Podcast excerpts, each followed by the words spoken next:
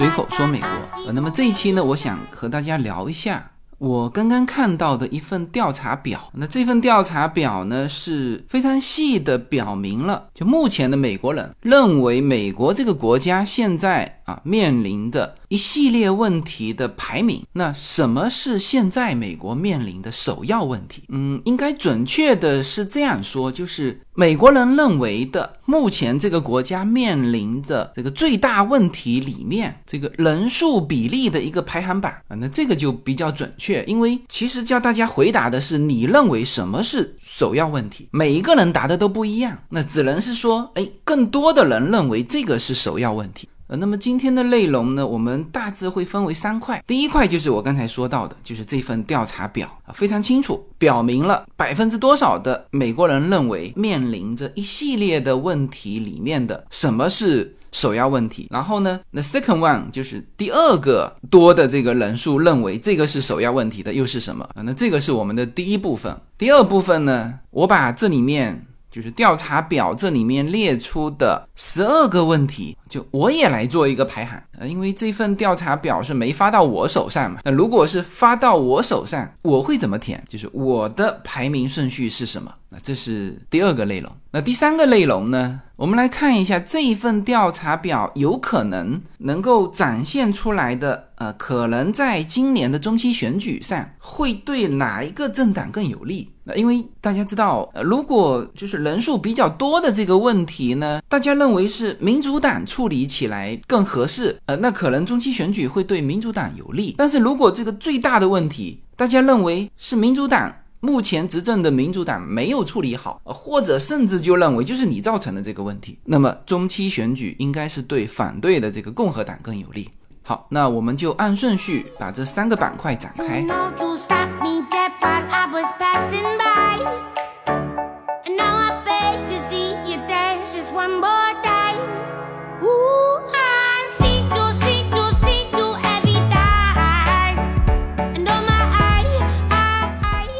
这份调查表是美国这边有一个叫皮尤研究中心啊，这个皮尤研究中心，呃，其实我在很多其他的文章都看到哈，他就专门做这种社会调查，做的呃比较知名的。那么他在四月二十五号到五月一号抽样调查啊，就是按照他认为的，就是最科学的。这种抽样方式啊，就是能够代表各个层面的美国人的这种抽样，最后出来一个数据，我们来看一下，排在第一位的，也就是就是今天的这个第一部分的题目哈，就是美国人认为什么是现在当今这个国家面临的首要问题，最多的人选择的这个选项是通货膨胀。呃，这个问题其实现在全球的。关注度都非常高哈，其实大家也不意外，只是呢，你如果跟后面的这些就排在第二、第三的相比，你可能会对美国人目前把通货膨胀能够摆在这种位置，就也会让你感觉，哎呦，那这个通货膨胀的确是现在的大问题啊！你看它排在第二位的，号称美国两大王政的医保的这个问题，它准确的描述是叫做。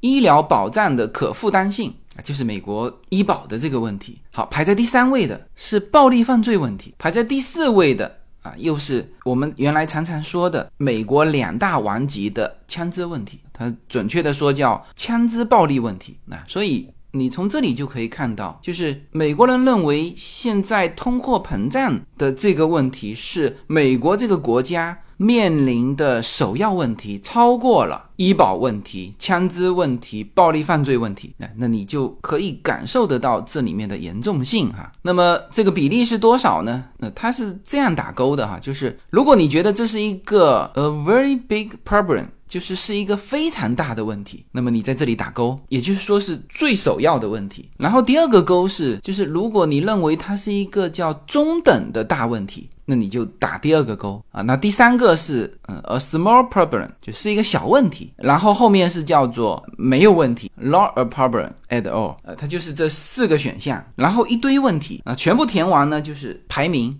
啊，我们目前看到的是前十二个问题。好，那么这个通货膨胀多少人填了？这是一个 a very big problem。有百分之七十，因为这家皮尤研究中心呢，它就是专业做这个调查的，所以他虽然说是抽样调查，但是他认为这就能够代表啊，或者说比较大的程度上能够代表整个美国的民众啊。那么有十分之七，百分之七十的美国人认为这是一个。大问题，百分之二十三的人认为这是一个中等问题，百分之六的人认为这是个小问题，然后没有人认为这呃不是问题啊，所以现在就通货膨胀是美国这个国家面临的首要问题。好，我们来看第二个啊，第二个是叫做医疗保障的负担能力的问题。也就是我们常常简易的说成是叫就美国的这个医保问题啊，我们知道这个一直是美国的王政啊，后来才有了奥巴马的这个医疗健保的这个改革，那现在我们用的都称之为叫奥巴马 Care，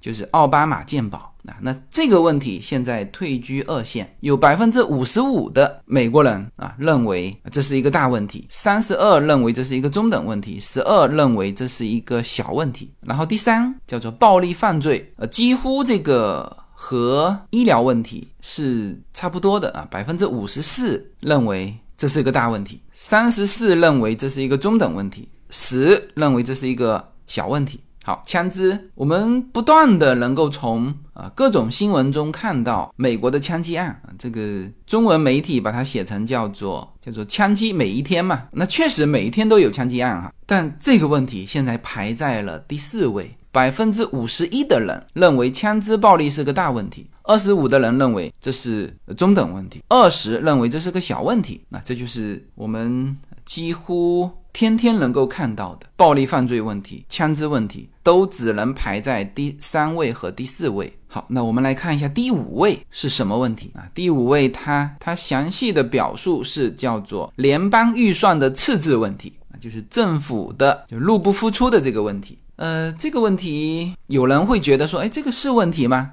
美国不是印钱就可以吗？呃，就美联储印钱啊。美国的联邦政府，它的赤字要靠发行国债才能够有钱进来。就是联邦政府和美联储不是一道命令过去，美联储就直接把钱给到联邦政府啊，这是呃，这是两个机构啊。那联邦政府的赤字最终出来混都是要还的，最终要维持这个平衡怎么办？那就只能征税嘛。啊，所以这三年不断发出去的这个福利，最后要靠提高税收来弥补国家的这个赤字，所以这个问题写是写叫做联邦赤字问题，实际上大家都知道后面就是要高税收。那中国的说法是。叫出来混，迟早要还的。美国的说法是，就是一切东西都是要都是要配的，你你都要去买单啊。那这个呢是百分之五十一啊，跟这个枪支暴力是一样的人数认为这是个大问题。百分之三十三认为这是个中等问题，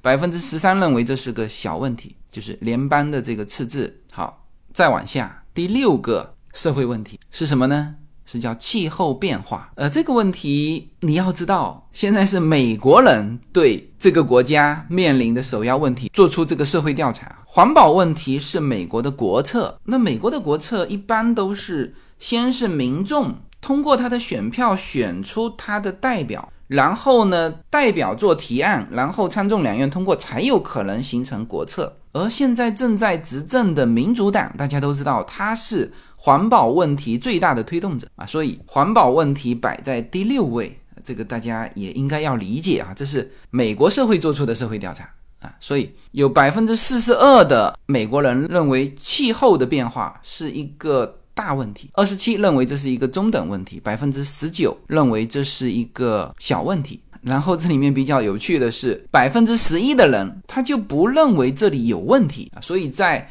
气候变化问题上。其实你看哈，百分之四十二认为是大问题，百分之十一认为根本就没有问题。那么这两批人形成了一个什么截然相反的对这个事情的看法？那大家也就知道，在民主党和共和党上，因为民主党和共和党两党在环保问题上一定是有尖锐的这个分歧的，因为两边的选民很明显不同嘛，是吧？好，再往下，它这个展开是叫做叫 K 到十二年级的。这个公立学校的教学质量，或者是理解成叫学生素质，我觉得还是翻译成教学质量比较合适。总体来说，就是公立教育的问题。嗯，这个可能以前很少提哈，但是关于学校教育的这个问题，呃，那么这个在美国的家庭里面啊，就是普通的百姓当中也是非常关注的啊，所以有百分之三十九的民众啊认为现在的这个公立教育是个大问题。我待会儿会展开哈，其实在我的排名里面。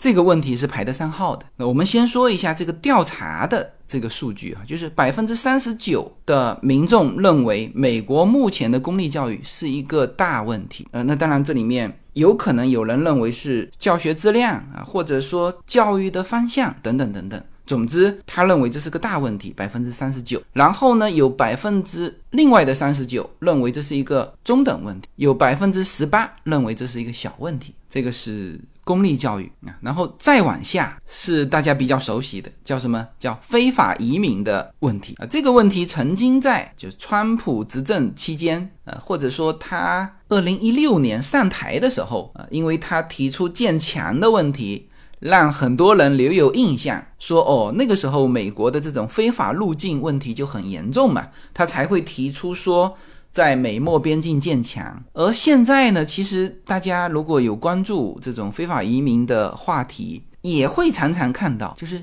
现在因为民主党执政嘛，所以边境管理是非常宽松的，有很多甚至是。就是我们看到中国人啊，也是先飞到墨西哥，然后呢就顺着那个就现在的一个通道就直接走进来了。我们还看到这个中国人发视频，他走过那条河之后，他发视频给在国内的这个亲属报平安，他说我们已经来了，呃，这个自由美利坚了啊。就这个问题呢，就可能很多人认为这应该是摆在蛮前面的，但是这个问题仅仅摆在了第八位，有。三十八的美国人认为这是一个大问题，百分之二十六的人认为这是一个中等问题，百分之二十七认为这是个小问题，然后哈有百分之八的人认为这根本就不是问题。所以你看哈，就是既有认为这是一个非常大的问题，又有这不是一个问题，说明这个问题也是两极分化。那当然，更多的人认为这是个问题，哎。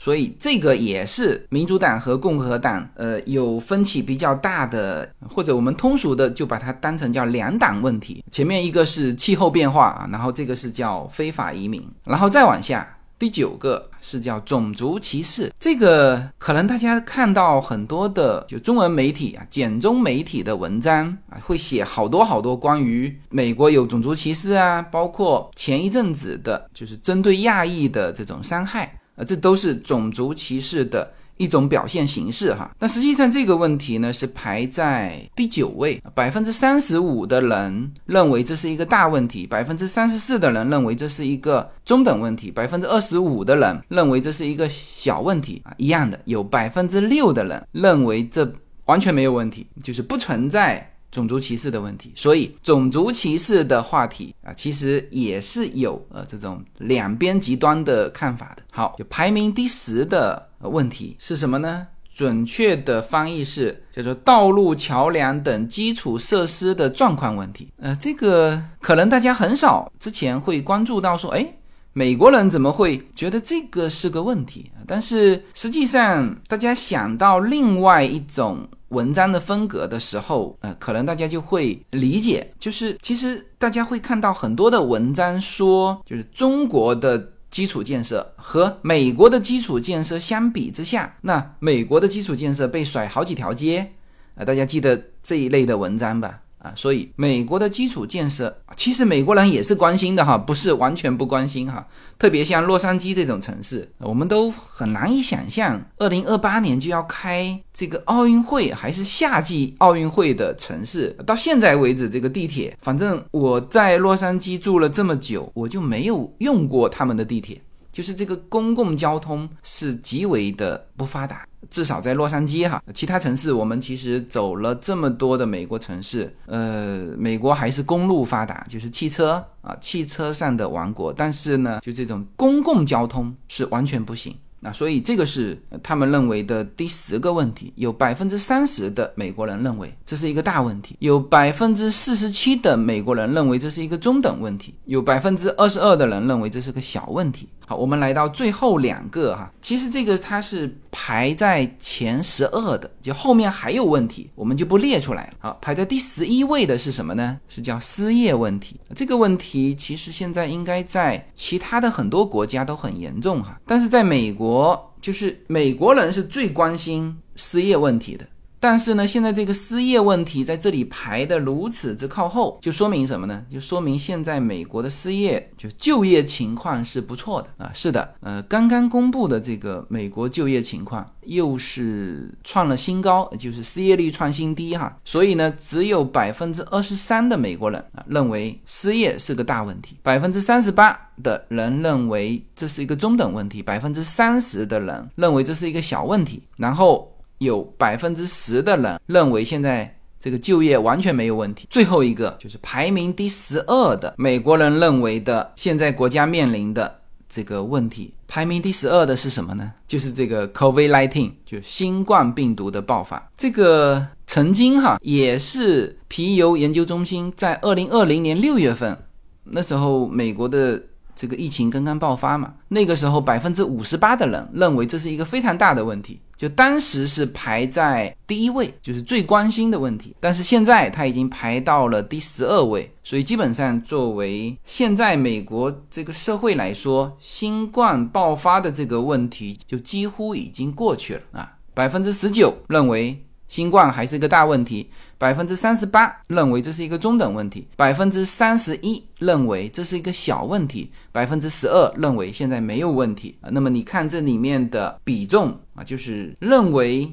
中等问题以上的和认为没有什么问题或者是小问题的，几乎是对等的啊。所以十三之后就不列了。那么好，我们再简要的复述一下哈，因为。我很快就要开始说我的排名，所以我把这个公众的啊这个调查数据的这个排名再顺下来读一遍啊，大家有一个印象哈啊，排第一的是百分之七十的美国人认为通货膨胀是美国目前最大的问题，排第二的百分之五十五的美国人认为就医保的这个问题是大问题，第三是暴力犯罪问题，第四是枪支暴力问题，其实这两个问题有点类似啊，但是。分开也对，因为有些人他不用枪支犯罪啊，是吧？那也是大家关心的话题啊啊，所以分别排在第三、第四啊，第五就是联邦政府预算赤字问题，因为这个后面是一个高税收的问题哈，然后是气候变化问题，然后是公立学校的教学问题，然后是非法移民问题，然后是种族歧视问题，然后是基础设施建设问题，然后是失业问题，然后是新冠病毒的这个问题。嗯，呃，我这里补一句哈，那其实也是加深大家对于首要问题，就是通货膨胀问题的一个印象啊。它其实还有细分，就是呃，他把这个调查的人的政治倾向分为三块：共和党人、民主党人，还有一些叫他称之为叫独立人士，呃，我们称之为的叫中间派啊。那这个是两党都要争夺的这个选民了。嗯，从这个细分我们也可以看出，比如这个。通货膨胀问题，呃，这个是共和党人和中间党派，或者说中间的这些人士，有百分之八十四的人认为这是美国目前最大的问题。呃，这个数字跟前面的那个百分之七十不同啊，百分之七十是完全是人数，就是所有的人数里面百分之七十认为通货膨胀是最大的问题，然后。他把中间党派和共和党的细分的这个数据拿出来，就这里面的人有百分之八十四认为这是一个非常大的问题。那然后民主党里面呢，有百分之五十七啊也认为通货膨胀是最大的问题。但是在民主党的选民的这个细分里面呢，通货膨胀并不是摆在第一位的。民主党人当中摆在第一位的问题是枪支暴力问题。百分之七十，医保的问题百分之六十五，气候变化问题是百分之六十三，所以它基本上如果是民主党人的话，通货膨胀是摆在第四位。嗯，公立学校的问题呢，就是。两党就表现的没有太大分歧，百分之四十一的共和党人认为，现在公立学校质量是一个是一个主要问题，这个主要问题是叫社会问题啊，就是不满意嘛，啊，然后民主党是百分之三十六的人认为公立学校的质量是个问题啊，这就比较平均。好，那这个是一个调查的数据哈，呃，那这个机构是比较专业了，所以你可以把它当成是美国现在社会对美国面临的问题的一个排名。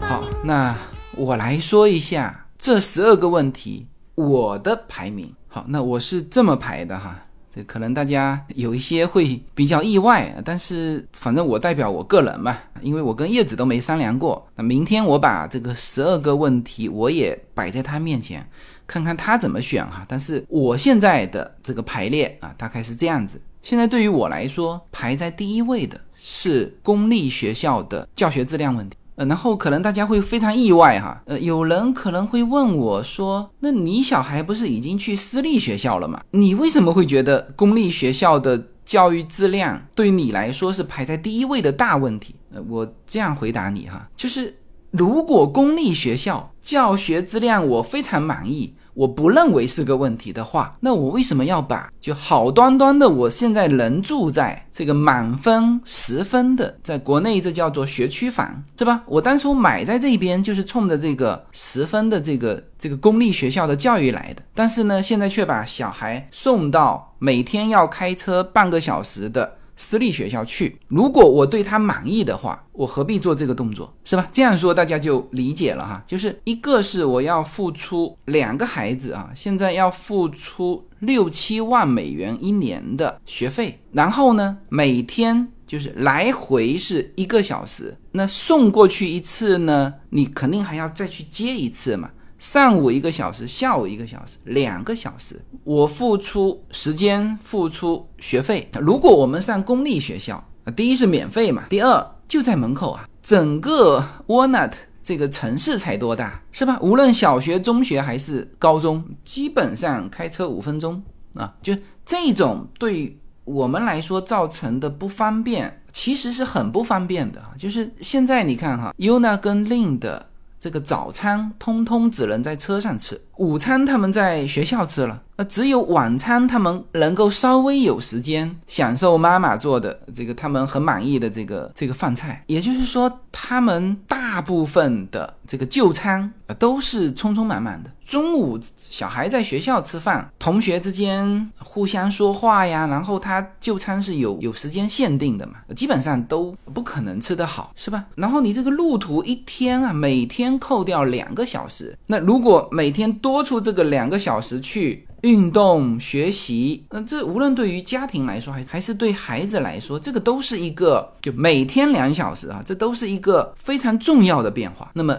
这样一对比，大家就知道，如果美国公立学校的教学质量让人满意的话，或者我们准确的说让我满意的话，那对我来说我会少付出很多，是吧？更何况现在还只是上小学、初中，到了高中，大家知道啊，就你想要什么样的梦校。你要对应什么样的高中？大家知道，现在美国的私立高中，就我们说好的私立高中哈，那那个价格是现在的是私立初中和小学的两倍以上。就好的高中一年的学费和这种哈佛、耶鲁这种级别的大学交的学费是几乎一样的，一年七万多美元嘛，是吧？所以这个对于我们家庭来说。现在是费用的支出也是最大，然后呢，这里面包括时间，包括我甚至如果哈优娜能够考到他理想的高中，我们还要面临的搬家的问题。那现在房子这么贵，如果买一个呃，就是各个方面让我们满意的房子，那我肯定要把现在的这套卖掉，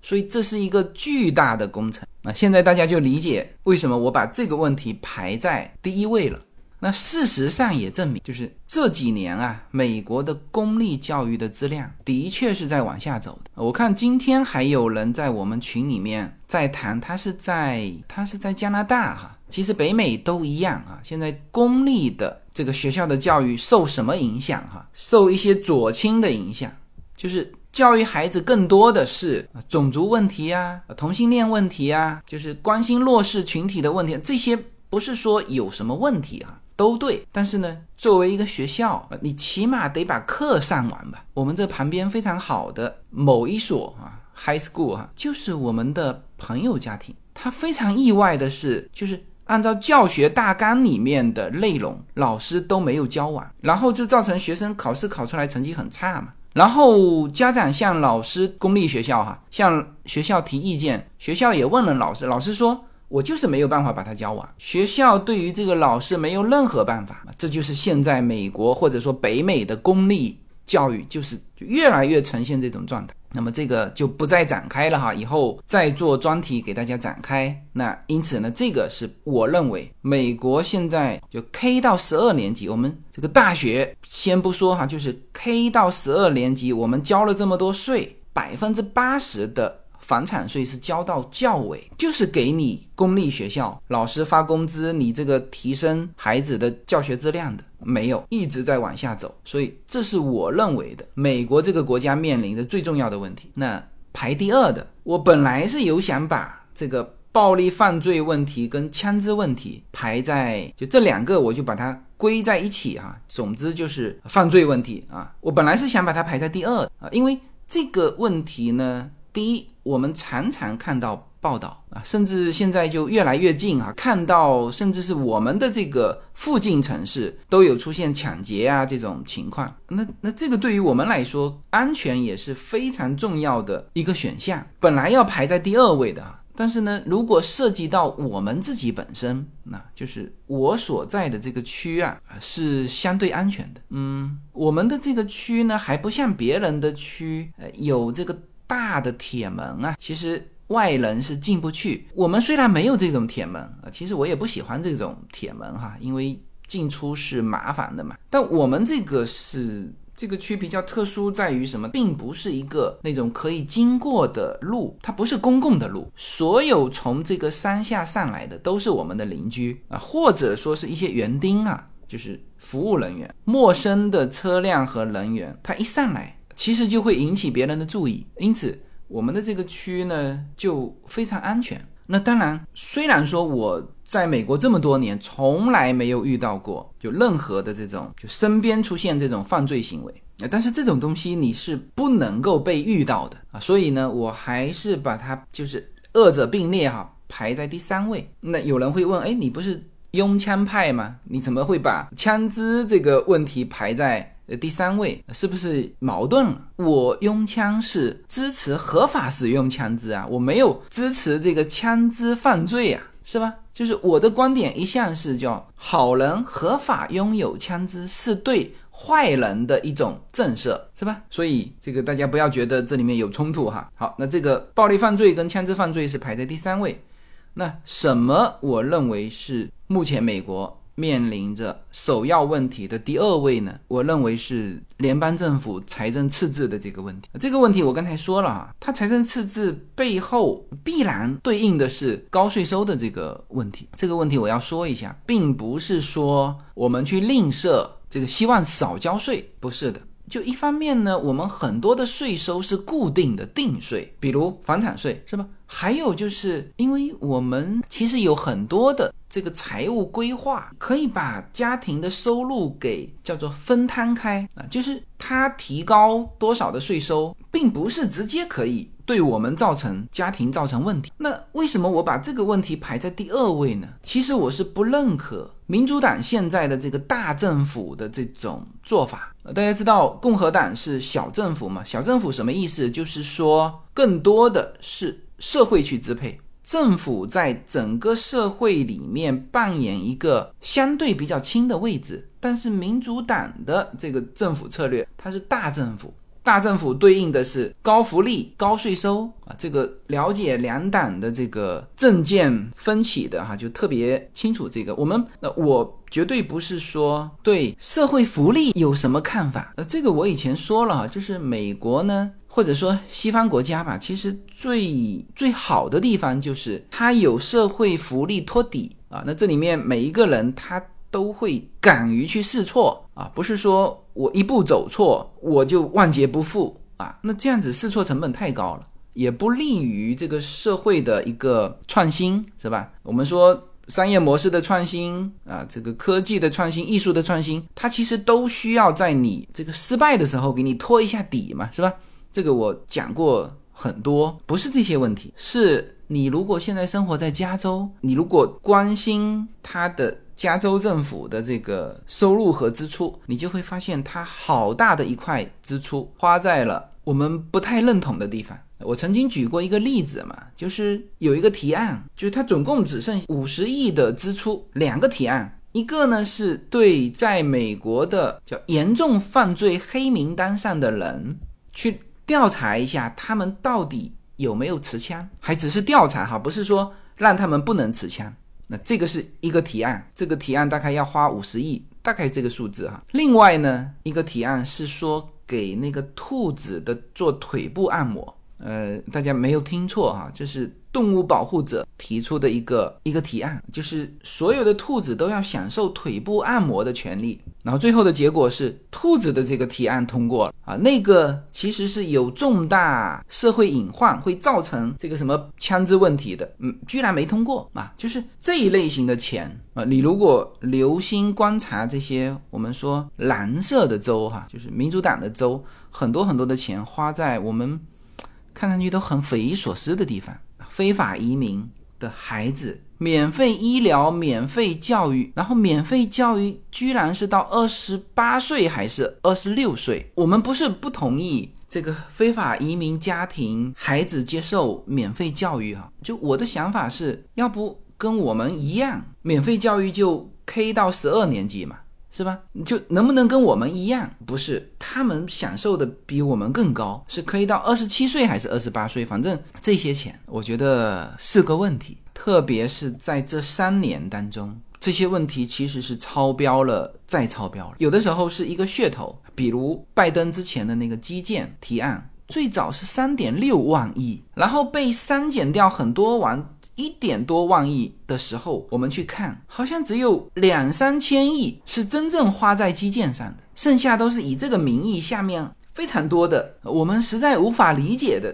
那些开销支出。那你的这个一点六万亿批出去了，最后你是要还的呀？那当然你可以说要还往后拖，但你现在会造成的直接的问题就是通货膨胀啊，是吧？政府支出先行，钱从哪里来？发国债嘛。那国债没人买怎么办？这个美联储自己买，那这就是现在的这种玩法嘛。那当然，这种玩法不是直接的印钱哈，是以国债的形式。但这个就是造成通货膨胀的主要问题啊，是吧？所以我把通货膨胀的问题排到了后面，而把造成通货膨胀的这个问题我排到了前面啊。所以这个是我排在第二位的。就是联邦政府的赤字，其实透过这个赤字的现象，它的本质就是目前啊执政的民主党政府用它的这个高福利大政府的这个方式，很大程度造成了现在叫财政过度支出形成的一个赤字的问题。好，那一二三啊，第一就是我最关心公立学校的教育问题，第二是联邦政府财政赤字问题，第三是。暴力犯罪问题、枪支犯罪问题。第四，我比较关心的基础设施建设问题，特别是洛杉矶呃。当然，近期我看得见的是。包括机场啊什么，它为了二零二八年的奥运会有在进行一些升级，呃，但是整体来说，就是洛杉矶的公共交通问题，在我这里排第四啊，是我认为比较大的问题呃，或者说是有很大改进空间，那或者说不满意程度里面，它排第四。好，那第五是通胀问题啊，其实我觉得通胀问题呢，应该说我认为的问题是。通胀引发的金融市场的波动问题，其实通胀不会对我造成呃呃很多的影响，因为就是我们家庭的主要支出是孩子教育，那孩子的教育的费用没有通胀。然后你说石油涨价，当然现在石油涨完又跌下去了，即使涨得最高的时候，对我们家也没什么影响，因为我们家是开电车，是吧？然后你可能会说，哎，那电费不是涨了吗？我看到的是。我们这边爱迪生电网啊，没什么涨电费，然后就算它涨电费，对我们家也没什么影响。为什么？我们顶上装着太阳能呢？我们自己用自己发的电，是吧？那你说这个粮食涨价，我们家粮食吃的非常少啊，我们都非常苦恼，这个小孩怎么吃那么少啊？但我们自己现在也吃的很少啊。然后有人说，这个前一阵子美国通胀的就比较高的是这个家装的建材。还有这种家具，就是我们五年前搬到这个新家，一次性就全搞定了。啊，这么多年以来，我们就前天跑去换了一块地毯。餐厅的地毯用的有点旧，也比较脏嘛，因为那个时候小孩小嘛，很多吃不清楚就就搞脏了。五年前买了块地毯，三百九十九美元，用了五年，换一块新的还是三百九十九啊。所以你说通货膨胀对我们的影响几乎没有影响，但是呢，因为现在它通货膨胀啊，一会儿。又加息，然后呢，这个股市猛跌，是吧？然后你看后面还有十一月份、十二月份还有可能有两次加息。然后我们不是今后想换这个房子吗？那如果那么高的利息，那现在的利息可能商业利息要达到，就现在哈要达到七左右，呃，基准的利息还在三点二五嘛，但是商业的基本上都 double 嘛。那如果再加两轮，那岂不是？到时候要九哦，那这个对于我们想换房子的也是一个巨大的压力，就是买卖都变得流通不顺畅，就是在百分之九的这种贷款利息的情况之下，几乎没有人敢买房子，呃，除非是全额现金购买，呃，那这个利息跟你没关系。所以通货膨胀造成的资本市场的一个巨大的波动啊，甚至固定资产的这种波动，呃，这是我认为。美国现在面临的这个问题，呃，那医保问题、气候问题、非法移民问题、种族歧视问题、失业问题、新冠病毒问题，呃，这个我就不排了啊。就是如果我在这些打勾的话，我一般会打成这种叫小问题，最多是小问题。有一些我甚至会打成没有问题啊，或者就对我不存在问题。呃，好吧，那时间关系哈，我刚才想。给大家讲的这个第三部分的内容，也就是目前的这个美国民众对于这些社会问题的排列啊，到底是对民主党有利呢，还是对共和党有利？就是中期选举的这个问题。嗯，时间关系，我想把这个问题就留到下一期。到时候详细的给大家展开。那时间充分的话，我们可以细细的来分析中期选举众议院和参议院，呃，到底在现在的这种变化当中，哪一个党能够在参议院以及众议院能够得到多数党？嗯啊，其实现在对于这个社会问题的这个排行，每一个都是非常清楚的啊。比如通货膨胀，通货膨胀是共和党这边是把它当成重大问题，而民主党是希望淡化这个问题。而现在百分之七十的民众觉得这个是一个大问题，那么你基本上就知道在这个问题上两边的得分，而。这里面究竟会直接影响民主党众议院多少个席位，参议院又可以影响多少个席位，那么最后我们就会得出，或者说推测中期选举之后，到底是哪一个政党能够成为参众两院的多数党，那这个话题我们就就集中放到下一期，我们来慢慢展开。好，那这期就到这里，谢谢大家。